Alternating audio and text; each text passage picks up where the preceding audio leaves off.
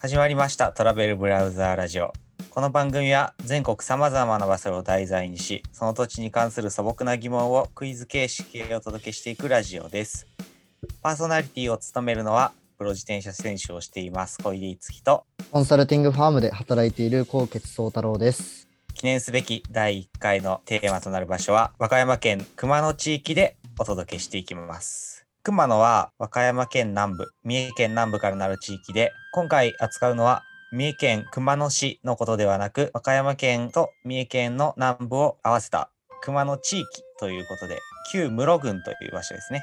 ブログ。はい。主に、まあ大体、三重県で行くと、尾鷲あたりから熊野市、和歌山県に入って、えー新宮市から串本や田辺のあたりを指して熊野と呼びます。さあ、高傑、この熊野っていう場所、ちょっとイメージとして何かありますかまあ、熊野古道かなっていう感じが大きいかなっていう。まあ、でも熊野市って三重県のイメージがあったけど、熊野地域は全部、なんか和歌山も含めてなんだってのは、とりあえず今知った知識かなっていうところ。まあ、熊野古道がなんか渡ってたのは知ってたけどね。でも、はいはいはい。熊野古道のイメージしかマジでない地域だなっていう感じで。あと、室郡っていう感じ、むず。室 そうだの、ね室のロの字がやばいね。ちょっと俺もね、ちょっと読めなくて調べた、これ。妻みたいな字だね。うーんわかんないね。ちょっと、室のムーもね、なんかわけわけわかんないね。これもうん。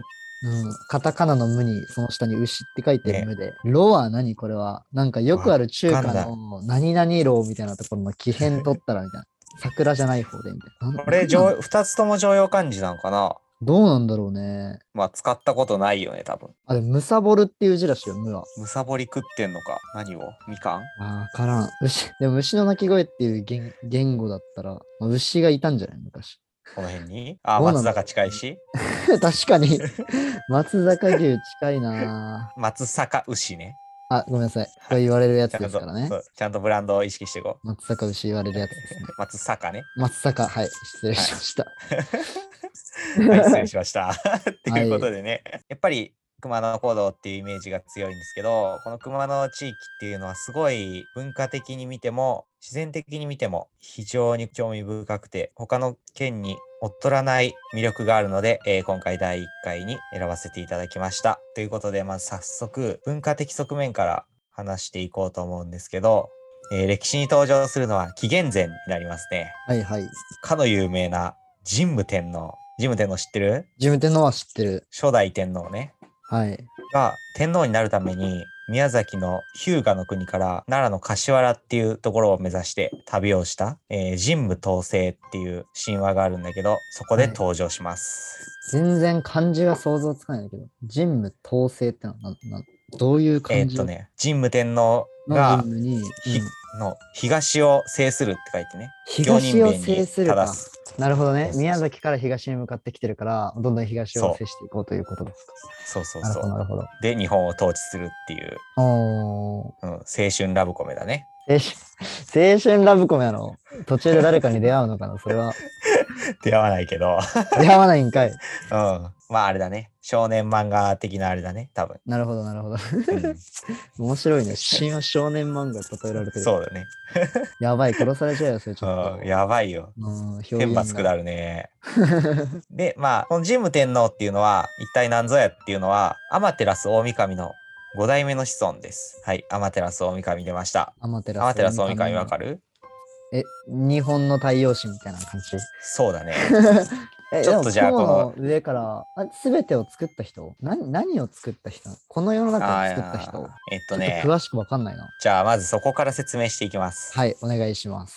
えー昔々、いろんな八百万の神がいまして、その中に、イザナギっていう神様がいて、はい、そのイザナギが、イザナミっていう神様と一緒に、はい、ソワ夫婦は、はい、夫婦です。これ夫婦です。はい。矛を海から引き抜いたら、そこから垂れた水滴だかなんだか泥の塊だかなんだかわかんないんだけど、それが海に落ちて日本ができました。ええー、ココって のは、ココと縦のココ。そうそうそう。槍みなたんいかなあもんっのてことね。そうそうそ武器とかう。ね長いやつね。はいはい。それが何それ刺さってて、展開から抜いたってことうん。どっからかわかんないけど、ひ抜いたらえ、ーそこから落ちたクズが本州となり、四国となり、九州となり、日本ができたらしいよ。本州ととなり、何本州となり順、順番があんのそれは。いや、わかんない。あ、わかたんないだ。そのな何滴か落ちて、それが、あの、そういうことそかう。そうなるほどね。そう、隠し間となって、はいはい。本州の粒でか。ね。え、この今話してる神話はその、まず熊野とどんなつながりがあるの流れていやいや、ょっちょっと待って、ちょっと待って。あこれはまだ先の話あなんだ。汗になって。やばいね。ちょっと熊野って聞いてさ、いきなり神話の話始まってるからさ、な、何これみたいな状態なんだけど、とりあえずもうちょっと待った方がいいってことね。あーちょっと神話の話させて。神話俺頑の話張をってとりあえず調べたかしばら。らく聞いていけばいいね。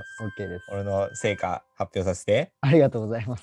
はい。で、これが国国生みの物語ね。え、え、待って待って。国生み国生み。国があう国が生海まかられでるきる。ってことそうあ、国が生まれるってことね。生まれはいはる。いそうそう。で、イザナギとイザナミが国生みをしました。あ、二人で引っ張ったの、ここ。うん。二人で一緒にいい、あの、あー初めての共同そ作業うなんか青春的ラブな。コメここは違うそうんだ。そうそう。あ、ここは青春ラブコメ。ここここここがは青少春ラ少ブうん少年漫画じゃなくて、ここはなる青ほどね春ラブコメ。そうそうそう。初めての共同作業みたいな、そういう話ね。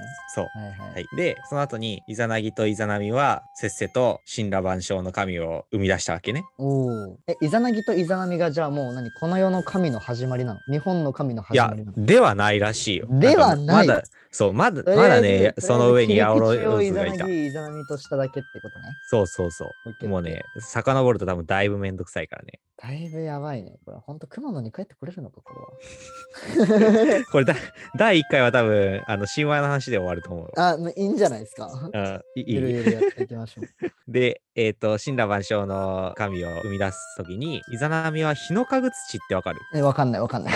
うん、俺もわかんない。ごめん。なんか火の神様らしいわ。火の神様いるのね。オッケーオッケー。そうそうそう。火の神土を産んだ時に、まあ火の神様だから、やけどして死んだらしい の。え、ちょ、ちょ、ちょ、どういうことわかなんで火を作って、その火で死んだのそうそうそううーん、むずいな。う。イザナミに聞いてよくわかんないから、俺もも。うちょっうと、んイザナミにどっかで聞きに行くわ。黄泉の国にいるから。黄泉の国、はい黄泉の国ってとこ。で、イザナミは火の神土を産んだ時に、まあやけどして死んだ。うんあでそういうことか。火の、あ、イザナミが死んだの。あ、じゃそうそうそう。火の神土は火の神様じゃんあ、さすがに火、あ、そいつが死んだわけじゃないんだ。火の、なんだっけ、火その。うそうそう。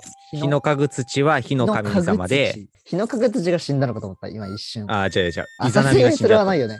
そういうことね。そうそう火の影土を生んだ瞬間に、あまりの暑さに死ぬと。そうそうそう。イザナミがやけどして死んだイザナミが奥さん。奥さん。はい。で、イザナギはイザナミに会いたいわけよ。うん。だから、黄泉の国に迎えに行くのね。うん。だけど、そこには、やけどして死んじゃったから、変わり果てた姿のイザナミがいたの。黄泉の国には。うん。よ、黄泉の国ってのは、あーと、うんあのよ。あの世ってことね。そうそうそえー、漢字はあんのう。うん。黄色にね、泉って書くの。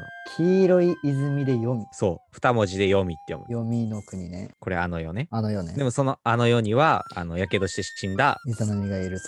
そう、イザナミがいる。はいはいはい。で、イザナギがクズオな話なんだけど、これ。マジ あの、うん。やけどして死んだイザナミの姿が怖くて逃げたの。まあでも、まあでも、それは、そう、まあそうだよ ね。だからまあいやまいやだ俺らはさ、人生の伴侶たる人を見つけられていないのああ、そうだね。あその一緒に歩むお、まあ、奥さんとかがさ、やけどでただれて死んだってなったら、結構確かに、ちううんん。まあ、変わり果てちゃう。ょっとだね、ね会いに行ってただれてたら結構怖いよね、確かに。そう、で、クソ野郎逃げたわけよ。うーん。 逃げるのはちょっとやばい。なるほどね。で、イザナミそれに切れるわ さ。 うん。であ、イザナミ、そあ、れそっかそっかそっか。黄泉のそうそうそう国には魂があるのね。魂っていうか、まあ、実態がよくわかんないけど、まあ、とりあえず、そう、黄や泉けどの国やけどしてコミュるイニケザーシナョンミは何かは、しら取れると。あそうだね。はいはい。そう。やけどしたイザナミは、それに切れて、 うん。で、イザナギ追いかけるの。イザナギ逃げてるから。怖っ。てか余計怖いじゃん。そうそそうそう。もう地獄絵図だよね。うん。もうやばいよね。で、イザナギはついに逃げ切るわけ。何で、で黄泉の、あ、そう。で、黄泉の国にうん通ずる道を岩で塞ぎました。おお。で、イザナギは無事、この世に帰ってこれたわけ。なるほど。そんなフラッと黄泉の国遊びに行けたんだ、そもそも。あ、だからこれほら、この時に岩で塞いじゃったから今はいけないらしなるほどね。いいね、神話って。い。ね、ううまいまことくで作きっててるるわ。な破綻してないもんね、理論が。うん。なんかやっぱその、ロジック組まれてるのがいいとこだよね。ね、何かしら。そうだよね。うん、面白い。やっぱり SF の話ってさ、何世の中の法則の一つだけが現世と乖離してて、うん。その他はもう全くああ。現世と一緒じゃん。そうだね。やっぱだからこれは青春春ラブコメじゃなくて SF だね。あ、 訂正しますか。うん訂正するわ。訂正しま SF す。。SF ですね。はい。じゃあ、 続き。帰ってきたイザナギは、汚れを清めるために、みそぎを行ったんだよ。うん。みそぎってわかるみそぎでも要はなんかその有吉反省会とかで使われてるよなあーそうそうそうそうこなんか何かを犯した時にこあうのそれの償いをするみたいなイメージがあるけどあ簡単に言うと滝行だね。簡単に言うと滝行ね滝行ね滝はい行。うん、そうそうそう。あみそぎ滝行もともと滝滝行をするっていうことなの普通になんか、うん、らしいわ。うん、うんうん滝行系滝行系。はいで、その滝行をしてた時に、左目を洗いました。はいそしたら生まれたのが、アマテラスオオミカミ。あえそういう順番なのそなんかアマテラスオミカミが全ての始まり方勘違いしてそう勝手にそうなんだよ勝手にめっちゃ勝手にだけど学んどこかで学んだことがあるわけじう。ゃだっないて太陽神だからさ、ねすべての神な気するよね。ねで、まあこれが左目ね。左目洗った時に出てきたうんアマテラスオオミカミ。で、次、右目を洗ったら、つくよみの御事が生まれました。ちょっと聞いたことはあるけどうん。全然アまあマテラスほど漢字で分かりやすい感じじゃない。月、うんだからつ月ってこと太陽と月ってことそうだね。だから、アマテラスオオミカミは太陽の女神。うん。つくよみの御事は夜の神う。んうんうん。で、ここで問題です。おお、来ましたクイズ。これは月は答えを知ってるっていうクイズですよ知ね。ってま。す。はい。はい。僕だけが答える感じの。はい。鼻洗ったら誰がで生まれたでしょえー、太陽と月でしょそう地球しか考えられないけどね。うあイーメージ的。天体っていうイメージ。そうだね。日本ってこと近いね。考あえ方。違うは、か違うか日本はだってもうできてる。考え方は。考え方はいい。花でしょうん。花は別に特に関係ないの。あ、でも、そっか、まあ順番的には、そっか、今、今でこそなんか他の天体を知ってるけど、これができたぐらいの時はそんな物理学は発展してなくて、日本はすでにあるっていう前提なんだもんね。そうね日本はすでにあって、知ってる知識の中の神様をこう何しらみつぶしに言ってった方がいいよ。特にああのそういうことね。あここに関しては因果関係をないから。あ、なるほどね。神様の名前を答えていく感じなんだ。そうそうそう。特に因果関で係ないとこ。も、なんかその、結構上の方にいる神って言ったらスサノオ。おお正解あざっす。聞面い白たこくねえとなある。そこう見えう。て、ね。草のうん学問は学んできてるからね、それなりにね。さすが慶応 卒、あざっす。 めちゃくちゃ成績悪かったけど、大学。うん卒業すら一緒だからね。卒業しました。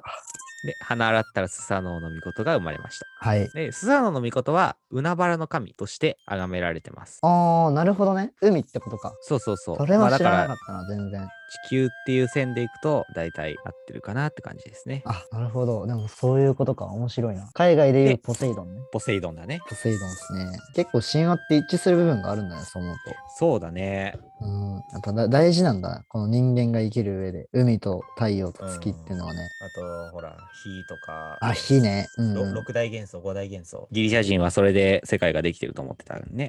そうだね。やっぱりそういうのが崇められるんだよね。っていう感じで、アマテラスオオミカミが生まれました。で、アマテラスオオミカミは現在の伊勢神宮に祀られていて、はいこれ三重県の伊勢市にある伊勢神宮ですね。